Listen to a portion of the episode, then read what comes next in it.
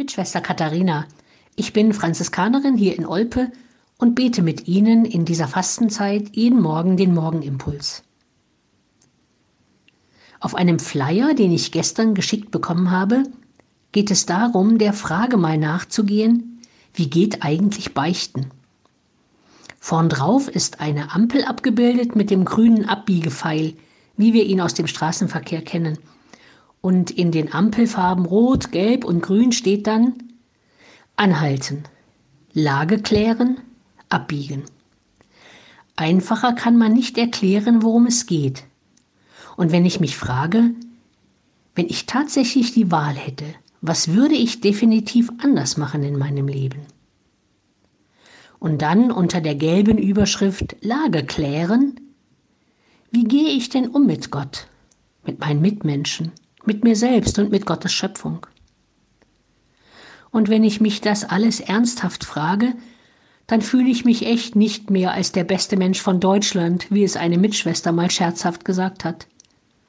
Dann merke ich schon, dass ich manchmal lieber Gott selber sein möchte, dass mich die Mitmenschen nerven und ich wenig von der Güte und Barmherzigkeit zeige, die ich so gern leben möchte.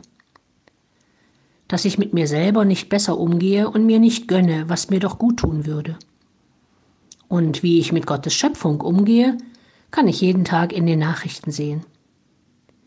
Aber dann gibt es unter Grün, Abbiegen, ein paar gute und wichtige Hinweise. Was tut mir denn wirklich leid? Wofür muss ich Gott und die Mitmenschen um Verzeihung bitten? Was will ich wirklich anders machen?